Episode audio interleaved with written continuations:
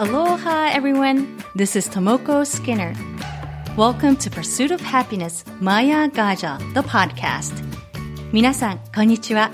ハワイ島在住、パッション発動コーチ、ナビゲーターのスキナーともこです。ハッピータンボマヤガジャへようこそ。マヤガジャは、サンスクリット語で魔法のエレファントという意味です。この番組では、自分らしく生きる、海外ライフ、ハッピーでいるコツをテーマに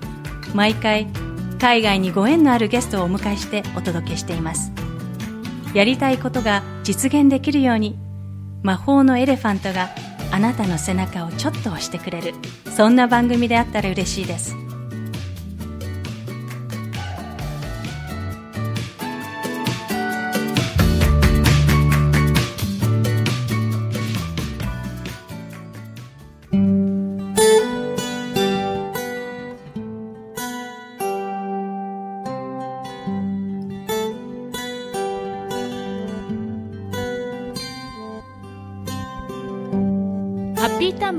マヤガジャ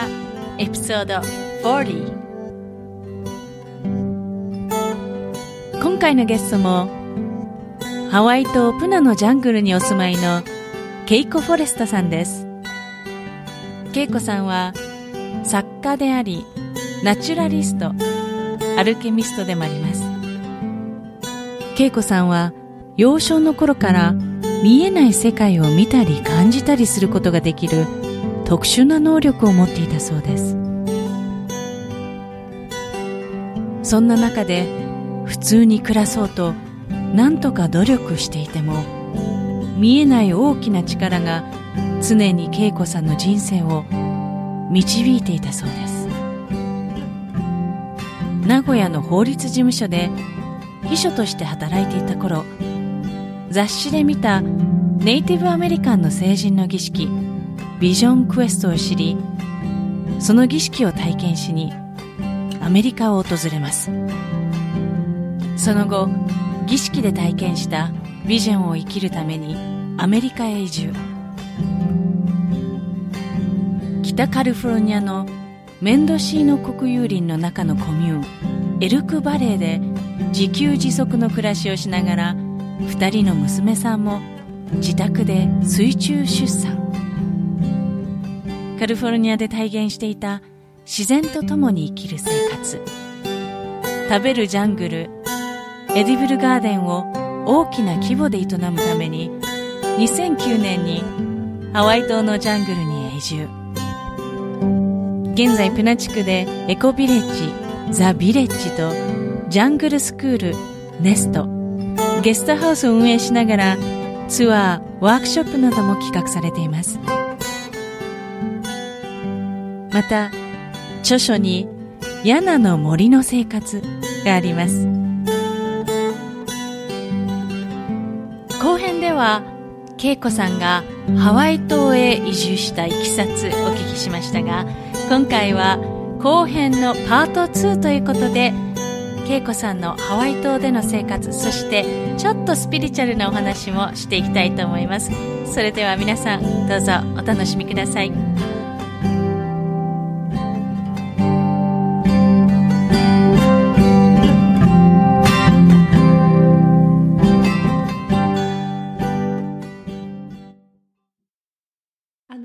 ったところからね、ずっとナッツ、マカデミアンナッツの木があったり、カシューナッツがあったり、はい、結構食べれるものだらけなんですよ。すごい。あの、あと、こう、フルーツのこうレ、レモンの木とか。レモン、柑橘系も。柑橘系も。グレープフルーツ、レモン、みかん全部あるし、えっと、あとは、いろんな種類のバンブーがあったり、あと、トロピカルフルーツもいっぱいある。あともう一つびっくりしたのが、 banyan tree。はい。が、すごいのが、あの、こう、レインボーフォールズでヒロにね、うん、あの滝がありますけど、その後ろに行くとすごく宇宙、宇宙みたいな banyan tree がね、大きいのありますけど、ここに、その、もっとすごいのがあって、びっくりしたんですけど。うん、私、あの、それは最初にビジョンに、それが浮かんでて、それとあと、木の、木でできたウォータータンク、それが浮かんでたんですよ。でもそれは、あの、みんなにそういう場所を探してったら、木の、バニアントリーはまずあるかもしれないけど、木の樽はね、もうないよって。あの、古いものでしょ、うん、だから、ボルケーノの辺にね、いくつかあるぐらいで、ここにはないと思うよって言われてたのに、あった。はぁ。ここだって。もうすぐ分かった。そう。その時にもうここは、あの、人のお家だったんですけれど、もう美女に会ったから、美女に会ったままだったから、えっと、お話ししたら、あの、譲ってもらえた。は そこがこう、やっぱりすごいのが、このビジョンの、にちゃんと沿って、こう、そこに、なんて言うんでしょう。こう、抗わず、自然にこう、進んでいくっていうのが、これは、恵子さんのように、その、ね、サイキックな、こう、力だってミディアムとしての、その、受け取る、こう、感覚がない、普通の人、私たちのような普通の、どうやってそういうふうに生きたらいいんでしょうか？みんなね、やっぱりビジョンを全員が持っているし、ギフトを全員が持っているんですよ。あの、例えば私がどういうものをギフトって呼んでるかって言ったら、私はまあミディアムなのも一つのギフトなんですけれど、草抜きが大好き。で、ご飯を食べるのもね、忘れちゃって、あの、やっちゃうようなことってみんなあるじゃないですか、はい、何か。そういうものを私はギフトだと思ってて、うん、そういうことをすればいいんだと思う。自分がもう楽しくなっちゃって、ご飯を食べるのを忘れるようなことっていうのを第一優先にすればいいんだと思う。その、こう、仕事、ね、お金を稼がなきゃいけないから仕事をするではなく、うん、本当に好きなものを第一に、一番優先、宝物にすればいいんだと思う。自分のギフト、ギフトだって気づいて。もちろんご飯を食べるために生活はしなくちゃいけないんですけれど。そうですよね。よねあの、でも、私にはそういうギフトっていうものがあるっていうふうに思うことができる人はね。で、あの、そ、それが自分に与えられたビジョンだし、使命だからって、そっちの方向性にエネルギーを持っていくと、そっちにもっと進んでいくし、ライフっていうのはそういうふうに、運命っていうのはそういうふうに切り開いていくものだし、最初、生まれる前にみんなストーリーを持って生まれてるじゃないですか。はいで、それに沿って生きていった方が本当はうまくいくんですよ。うん、でも、みんな違う方向に行っちゃうじゃないですか。はい、自由意志でね。で、私の自由意志も、あの、抵抗はするんですよ。ね？一応。聞いてもらえないわけでね。はい、でもみんなには特権があるから、それで選んでっちゃうけれど、できれば、その時に、あの、自分がワクワクする方の自由意志っていうのに重きを置いていったら、うんやっぱりどんどんどんどんそっちの方向に、あの、一歩踏み出すと次がまた来る。うん、で、そっちの方向に行く。だからね、その人間って何か新しいことをする前に怖くなったりしてやんない。はい、でも私は一歩踏み出してビジョンクエストしたじゃないですか。はい、そういうことだと思う。そっちの方向性に一歩。だからその先の方まで考えずに、先にどうなるっていうのを考えずに、ワクワクする方に一歩進むと、次がまた、そっちの流れがそっちにできていく。そういうことだと思う。本当に一歩ずつ、うん、一歩やらないと次の扉が開かないっていう。ううん、でも、その一歩をどっちに踏み出すかって言ったら、私は行くっていう方向に踏み出した。とどまるんじゃなくって。だからその時に自分に聞いて内側の声に耳を傾けて、今は行く時なのか、どっちに行きたいのか、それか今はゆっくりとそこに留まって、もっと自分を事業する。うん、あのエネルギーを蓄える時期っていうのも人間には必要だから、動く時とね、蓄える時期っていうのが交互に来るわけだから、今はどういう時期なのか、でも自分が何か動きたくなる時ってあるじゃないですか。はい、なんか、どこからともなくムクムクして。その時には、どっちの方向に行くのが、自分がよりワクワクする方向かっていうの方に、一歩行けばいいんだと思う。そしたらそっちにもっと次のもう一歩が来て、もう一歩が来る。ちゃんと、こう、ね、普通だったらもう一番最終結果ををこう見ようとして、最終的にどうなのかつってそこでやめちゃったり諦めたりするけど、一歩ずつその瞬間瞬間選んでいけば、本当にちゃんと行くべき方向に導かれるっていう。そう思う。あの、もう未来をね、全部見据えて、そっちに向かっていくっていうのは、まあビジョンがあれば別だけれど、えっ、ー、と、時間軸で言うと古いやり方。あんまり今のモーメントに合ってない。うん、こう、先に計画立てて、その計画に沿った人生に向かって、一個一個作っていくみたいなのって結構古いなって思うんですよ。もう、前時代的なやり方だなと思って。わかります。なんかこう、瞬間瞬間に人ってか、考えも自分自身もこう進化してるから、うん、その少し前にね、うん、計画立ててることはもうすでに古いっていう。そう。それがもっと変わっちゃうっていうね。だから、あのー、その現実っていうのが一歩進んだ時に大きく変わっていってしまう。それをさ、最初にもう計画立てちゃうとさ、あれ変わったのに、また頑張ってやんなきゃって、その頑張ってやんなきゃの方に行っちゃうから、やっぱワクワクする方に一歩進んで、そこでまた次に転換するものに対してワクワクする方に一歩進んでいけば、間違いないっていうか、うもっと今を生きている状況。はい、それだともう、あの、枠がない状態で、もっと可能性っていうのがもっと広がるし、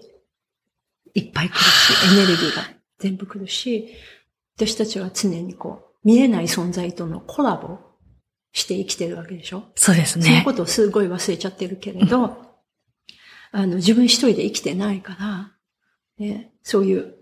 背後にいる人たちとか上にいる人たちって、まあそういう位置はわからないけれど、その周りに自分たちを共に生きてくれている存在というね、そういう存在と会話をちゃんとするってこととか、うんすごい大切だと思う。すごい。これは、ちょっと今の私にすごく必要なメッセージだったなってすごくね、ついつい先を、ずっと先を見,、見据えて、怖くなってやめたりとか、こう負担になってやめちゃうけど、こう、一歩踏み出して、その、その時の自分の一歩を、噛み締めていけば、ちゃんと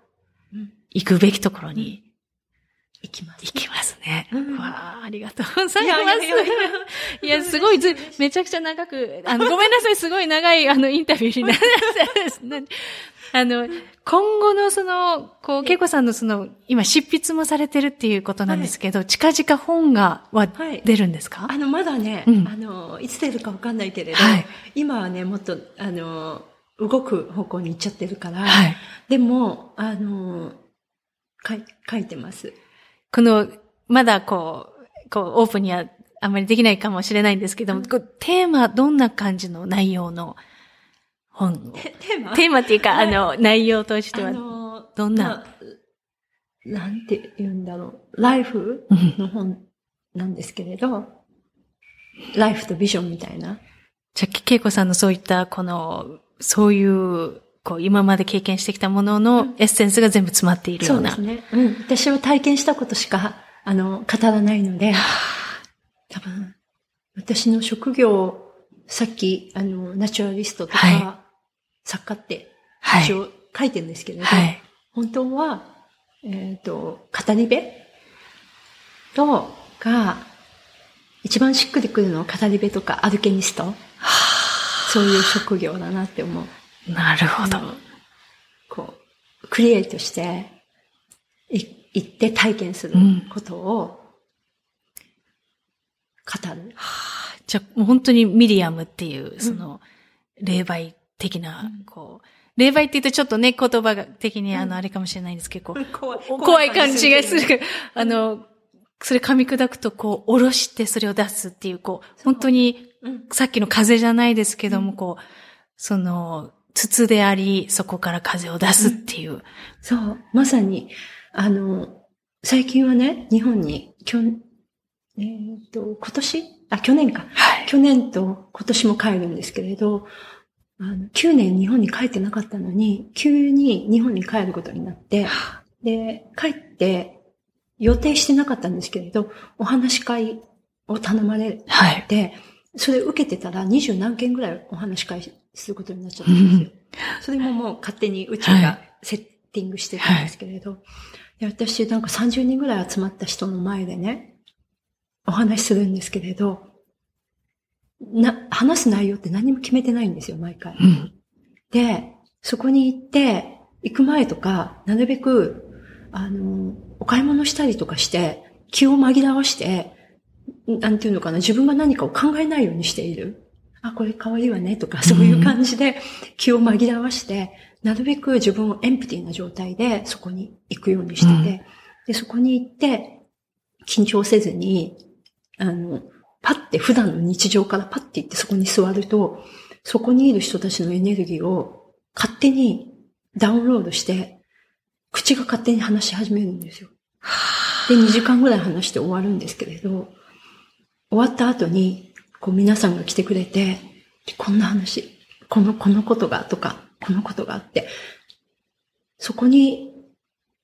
いた人のことを話してるんですよ、私。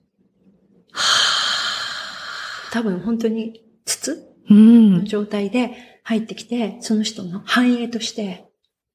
鏡として喋ってるから、こう、なんていうのかな。何か私が伝えたいっていう思いがあって伝えてるわけじゃない。なもちろん伝えたいっていう思いがあるんですけれど、はい、もっと見えない存在が伝えたいことを私を通して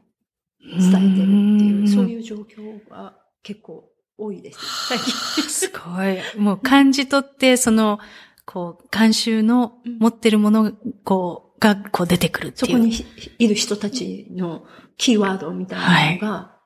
語、語っちゃうでその時にか、彼らや彼女たちが必要な多分メッセージがそそうやって恵子さんの口から出てくるっていう。そうだと思います。うん。はあ、すごい。だから書くときも多分そういう感じで、あの、今どういうものっていうのが、まあ、ビジョンっていうのは、に沿ってとは思うんですけれど、うん、ないんですよ。こう、紙と置かれたらそのスラスラって出てくる。うん、それが、あの、一つの形に自然になっていく。自分で何かしようっていうのもなくってね、タイミングをどっちかっていうと、あの、ビジョンもあるんですよ、本を書くっていう。うん、でもそれは、もう出るときには出るなっていう。毎回そんな感じで出てるからね、今まで、ね。はい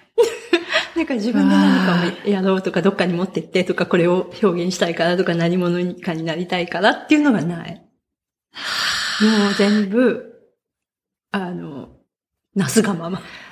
すごい。あの、やっぱりこう、そこが、こう、違うのなって思うのが、こう、本当に白いキャンバスで真っ白な無な状態だから、いろんなものが、こう、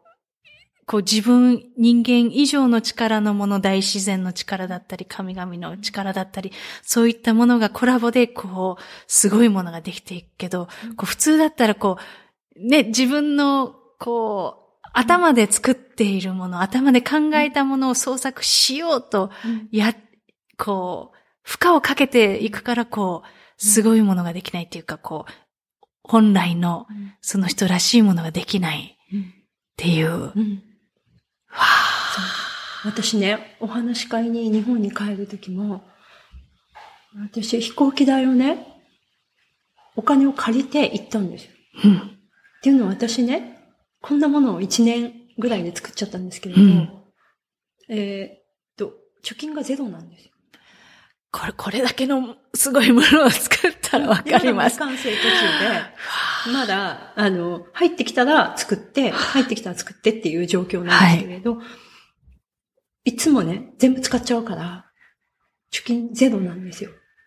で、日本に行くのも何の予定もなく3ヶ月って、バンと来たから3ヶ月でチケット取って、チケット代だけ借りて行ったら、すぐにそれがオファーされて入ってきたとか、あの、ここの建物の時もね、大工さんが、ここを作るには、もう100万ぐらいいるよって言って、この柱。あこの全部もっとかかってるんですけど、うんはい、100万ぐらいこの材料に今月いるよって言われて100万って言って、じゃあもう無理。みたいになったら、いきなり日本からヨガの人たちが25人で来たいとか言って、25人なんか泊まれないですよって言って、お水ないから、そしたら、いや、もうワンポンドで泳いで、シャワーはそこの水の浴びるからとか、トイレはバケツでいいからって、向こうから言ってくださって、で、お金だけ払ってくれて、それができたりとか。だからもう、あの、何が自分で起こってるのかわからない。うん。だから、よくみんな、お家がお金持ちだったのとか、何か貯金がいっぱいあるんでしょうとか、いろいろみんな確定に思うんですけれど、私、貯金ゼロです。そしていつも何の計画もなく何かがあったら、それを受け入れて、やって、そしたら勝手に動いていくっていう状況。じゃあちゃんとユニバースが用意してくれてるっていう。そう。一歩取ったら、考えずに、頭で考えず変なこと考えずに、一歩取ったら、全部ユニバースがどうぞ、これを使いくださいっていう。多分自分の中で信じるっていうね、ことが一番大切だなって思ってて、うん、それが信じるっていう言葉に、英語だとトラストとフェイスってあるでしょはい。私はトラストじゃなくてフェイスなの。はあ、じゃあ信仰っていう方の、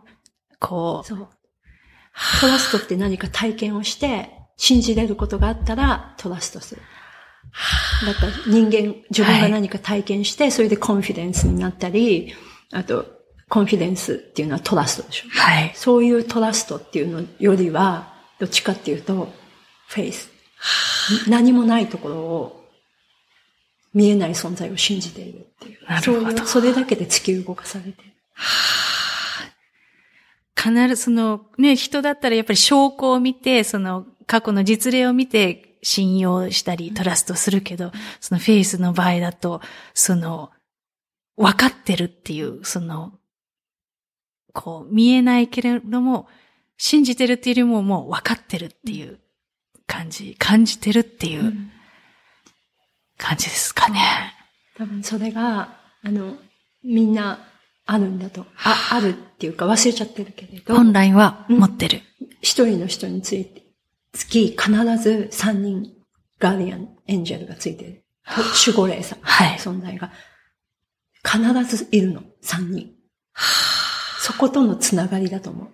それがフェイス。その人たちと会話全然してないでしょ、誰も。しょっちゅうしてる。あ、しょっちゅうしてる。その三人、後ろの三人の人、こう入れ替わったり、その自分がちょっとこう、またこう進化していくと、どんどん入れ替わったり必要な人がついてくるって感じですか、うん、最低でも、ご先祖様が3人ついてて、それが守護霊とって言うんですけれど、副守護霊。それに役割が大きくなってきて、自分が大きな器になっていくと、もっと大きな光になっていくと、神様っていうのがついてくる。そうするともっと大きな役割があって、はい、それがフェイスだと。こう人間の脳で考えるではなく、そそういう後ろについてる方々を信頼して、そして信じて、その人たちの愛を感じて生きていけば、うん、貯金なくても、そう。こんなすごい建物が、建物が建っちゃうし、ちゃんと人を癒すためのそういう道具が与えられるっていう。自分のためじゃないからね。ね。でも自分の生活もしなくちゃいけないし、子供の生活もあるし、はい、あの、家族の生活とか、私と関わってくれる人たちの生活っていうのもあるから、私のマインドはいつも責任を感じたりもするんだよ。はい。でも、そこに押しつぶされるではなく、ちゃんとフェイスで、その、そう。サポートを感じて、うん、信じて分かって、うん、絶対大丈夫。大丈夫っていう。あの、さっき最初の頃に出たその虹の戦士っていう。うん、そう。レインボーウォリアーズっていう。ケイコさん。アメリカ、インディアンの人たちには言葉があるんだけど。はい、レインボーウォリアーズ。あの、地球がね、もうダメになりかけた時にね、虹の戦士が現れて、やりたい放題やってきたからね、人間が。その時に虹の戦士っていう存在が現れて、あの、こう、反対のことをしていくって言ったら 変だけど、自然に寄り添った生き方とか、あと、今までこうしちゃいけないって言われてたことの枠を壊して、チャレンジしていくとか、そういういろんな役割のレインボーウォリアーズがいるんだと思う。ケイコさん、そのレインボーウォリアーの一人。もう間違いなく 間違いなくそうだとは思う。そのためにしか生きてないからね。で、このハワイ島を選んで、ここに、うん、ここを、から発信していくっていう。そう、ここが、ハワイ島っていうのは、あの、ムー大陸の、うん、あの、聖地だったでしょ？はあ、ムー大陸という、あの、こう昔、うん、大昔に存在した大陸。ニュージーランドから、あの、ハワイのミュージアムなんかに行くと、うん、それ、地図がまだあったりするんだけれど、ハワイっていうのは、そのことについてものすごく、あの、まだ、なんていうの、記記録が残っているんだけれど、うん、ニュージーランドから、日本を通ってハワイを通って、チリのイースターアイランドまで続く大きなコンチネンタルがあった。それがムー大陸。それが地上にあったんですけれど、うん、今は海底に沈んでいる。うん、その時に、地上にあった時に、あの、そのムー大陸の富士山だった場所っていうのがあって、それが全部海底に沈んだ時に、すごい高い山だったから、まだ地上に残っている。それがハワイ諸島。それから日本まで続く500個ぐらいの名もない島なんですよ。だから日本とハワイは陸続きなの。昔は大きな山だった。で、マウナケアって海底から数えると、えー、富士山の13倍、エベレストの5倍あるんですよ。世界で最も高い山、海底から数える。それが地上にあった時には、実は巨大な山のこっち側ハワイでこっち側は日本だった。一つの山だ。だから日系人が70%もこの島にはまだいるし、やっぱり元が一つだったから。それだけご縁が、ご縁っていう言葉では簡単に片付けられないけども、つながりが深い一つだったっていう。ハワイの王様、あの、カラカワ王はそのことを知ってて、はい、それで、あの、日本に自分たちのなくしてしまった文明の深さを日本がまだ持っているから、日本に帰依したい。で、日本に戻りたいって言って、明治天皇の時に日本に行って、越見して、私の名子をね、日本の皇族にお嫁にもらってもらえないか、そして、私たちハワイは日本になりたいって言ってお話をしたことがあるんですよ。ですよね。あの、海、海浦に上、あの、うん、プリンセスと、や、あの、山下親王でしたっけ、猫。そして、まあ、却下されちゃうんですけれど、その後、えっ、ー、と、イギリスに、あの、アメリカになっちゃうんですけれど。いやそこのつながりが。そう。そのカラカウア王のね、残した石垣が、まだここの森には残ってて、で、当時は、あの、ここの森はメディスンマンしか住んでない森で、王様の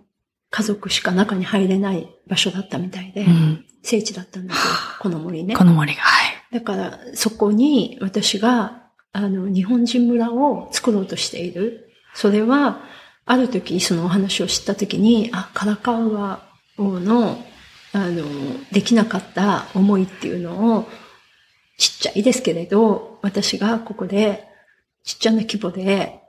一つのひな形を下ろしていけたら、うん、一つの形ね、はい、にしていけたら、それが大きくなっていったらいいなと思って、そういう、あの、日本人と、えー、っと、ハワイの交流の場所っていうのにしたいなと思ってて。すごい。もう、ね、そこまでこう、繋がっていたらもう、本当に、もう、海底までもこう、今、ママウナケアが、そのム大陸の昔の、マウナケア、富士山。マウナケアとマウナロアも。マウナロアもマウナケアの一部っていうか、全部。あ、繋がってこう、こういう感じ。全部一つの大きな山だったと昔は。で、あの、与那国の、もう繋がってる。えっ、ー、と、海底遺跡。はい。なんかも全部マウナケアの聖地だったみたい。なって得しました。なんかこう、納得しました。で、私もこちらに引っ越してきたのがこう前世の記憶って言って周りからちょっと大丈夫って言われたんですけど、いきなりもう30半ばで来たんですけど、納得。納得しました、なんか。ね、やっぱり日系人の人たちだって日本人であることすごい誇りに持ってくれてるじゃない？はい。だから、あの、見た目はもうハワイアンのでしかない感じなのに、ここら辺にこう、砂糖とか入って入ってます、入れ墨が入ってるでしょ、みんな。田中とか背中に入ってますよね、うん。そう、あれなんかすごいなと思って、日本の人はやっぱりここにこうやって入れたりしないじゃないですか。しないですね。ね、しないですね。でも、本当にそれぐらい自分たちがなくしてしまいたくない、そういうルーツっていうのを大切に思ってくれてるんだなと思って。本当ですね。あの、さっきの、この、もうね、あの、かなり長くすいませんって感じだけ、なんですけど、この、キーワードとしてさっきの、その、こう、恵子さんのお父さん、サンベア、アアメリカ、ネネイティブアメリカンのお父さんのサンベアが、イーグルの羽でこうやって、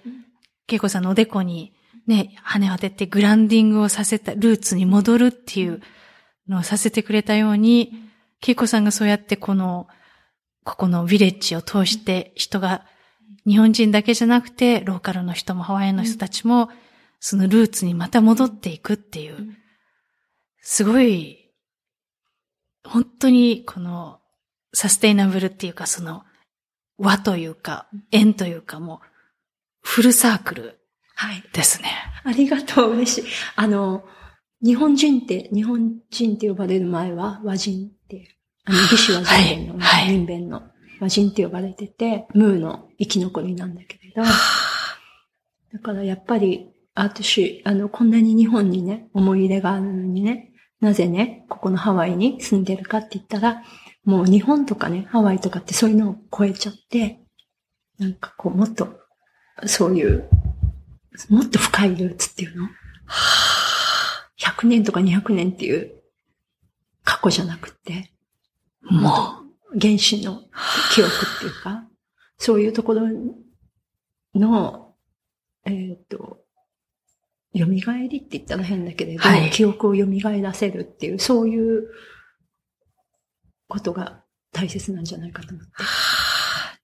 ね、ハワイ島っていう土地をまた選んだのも、このペレがいて、火山の、その先ほどの噴火の時もそうだけども、こう、こう、母親のこの、なんでしょうね、こう、子宮に戻っていってっていう、本当に、それと同じことを全部繋がってますね。そう、火と水が、ま、交わってね、新しい大地が作、作られている場所でしょ、ここは。それから、あの、マウナケアの女神、ポリアフっていうね、はい水の女神もいるし、はい、本当にすべてのエレメンツが響き合って、コラボして、あの、る場所だと思う。あの、天候から、天候っていうか気候でも世界の15気候はい。の中の極と南極抜かした13気候全部あるでしょ？はい。だから本当にこんなちっちゃい島なのに雪も見えるし、砂漠の場所もあるし、高原もあるし、レインフォレストもあるしって、一つの小さなひな形って言ったら変だけれど、地球が縮小したような場所なんだと思う。すごい。なんか沖縄なんかもね、そういう場所だからね。そうですね。いっぱいたくさんの神主さんたちがお祈りしているように、ここももっとたくさんの人が、この、ウプスナ神様ってわかる？はい。あの、大地の、はい。を守る、ね、はい。神様と一つになって、その人に感謝を捧げて、ここに生きてるってことが、そこに生かさせてもらってるってことが、日々ね、感じられるっていうの。そういうことが大切だと思う。なんかフラなんかもそうだと思うそうですね。うん。うんもう、もうお、お話が尽きなくてもどんどんって、本当に楽しい。わあ、すごい。なんかこんなに、こんなに長いインタビューすいませんって感じでしたことがないんですけど、とにかくすごい、あの、なんかこう、すべてが繋がってて、その、恵子さんのその名古屋を出て、その、秘書をしていた時からも、すべてがこう、なんか、本当に導かれてて、その、ミッションっていうか役割が、本当に一つ一本、ちゃんと通っていて、なんかすごい、本当にこ、これ本になったら一冊じゃ済まないっていう感じですよね。でもいいことばっかじゃないよ。だって、あの、バランスだからね。そうですね。火と水があって、風があってっていうのと同じように、陰と陽で、いいこともあれば悪いことも同じ大きさに人間っていうのはあるから。だからたくさんのミラクルがあれば、たくさんの、こう、たくさんの光があれば、たくさんの闇もある。その両方を自分のサークルとして、人が見てった時にはね、人生っていうのはそういういろんなものがあるんだってことが見えて、どっちか偏ってあるものは幻想であって、本当はいいこともあれば悪いこともある、そういう日常があってバランスが取れてるってことに気づいてくる。全部ひっくるめて自分っていう。うん、ありがとうございます。じゃあ最後に一つ、はい、あの、最後の質問で、その、こう聞いているリスナーの方たちが、例えばその、今おっしゃったように、恵子さんがおっしゃったように、こう、いいこともあり、悪いこともあり。で、その、悪いことと感じるもの、そういったものも、こう、なんでしょうね、こう、受け入れられるように、前に進めるようになるには、どうしたらいいでしょうか？どうしたらいいんだろうね。あの、それ、そういう、あの、両方あってバランス取るってことが、だから私が上の方ばっかり行っちゃってた時に、下のエネルギーがなかったからグランディングが必要だったでしょ？地に足をつける。うん、そういう両方あって自分なんだってことに、が分かったら、多分、闇の時期っていうのを自分が体験しているときに、あ、これは体験するために生まれてきたからね、いいも悪いも両方体験して私たちは成長するわけだから、あの、光が強くなれば闇の体験も強くなる。そう思えばね、深い闇をもし体験しているときに、ね、そんなに罪悪感を持つ必要はなくって、これは体験するんだ。それで私はもっと強くなれる。例えば、私たち見て、700件ぐらいお家がなくなったでしょ、はい、そういう体験をしたときに、これで私はもっと強くなって、次の光にはもっとこんな深い闇を体験したから、もっとたくさんの光が来るっていうふうに信じら、気づけば、目覚めれば、人生ってそんなに、あの、大変なものじゃなくなる。そこにスタックすることがなくなるから。それが自然の通りだって分かってれば、こう、朝があって夜があるように、ちゃんと一体一対の闇も光も一対だっていう。ありがとうございます。今日は本当に長い間 ありがとうございました。ありがとうございました。Thank you so much for listening to Maya Gaja, The Pursuit of Happiness. 番組をお楽しみいただけたら、ぜひレビューに感想をお書きいただけると嬉しいです。今回のインタビューの詳細は番組ウェブサイト www.mayagaja.com をご覧ください。番組は毎週日本時間の水曜日に更新しています。iTunes もしくはお使いのアプリでこの番組の購読ボタンを押していただくと自動的に番組が配信されます。それでは次回までアローハ。